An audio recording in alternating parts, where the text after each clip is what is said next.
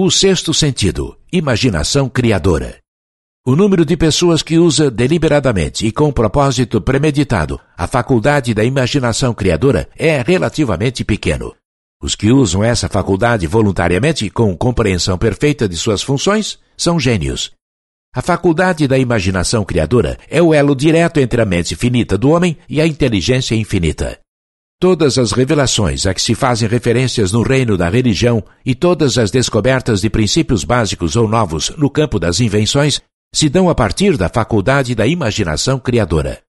Quando passam pela mente ideias e conceitos popularmente chamados de pressentimentos, esses provêm de uma ou mais das seguintes fontes: 1. Um, inteligência infinita. 2. Subconsciente, onde se acham armazenadas todas as impressões sensoriais e impulsos de pensamento. 3. Da mente de outra pessoa, que acabou de liberar o pensamento ou a representação de uma ideia ou conceito, a partir do pensamento consciente. 4. Do depósito subconsciente de outra pessoa.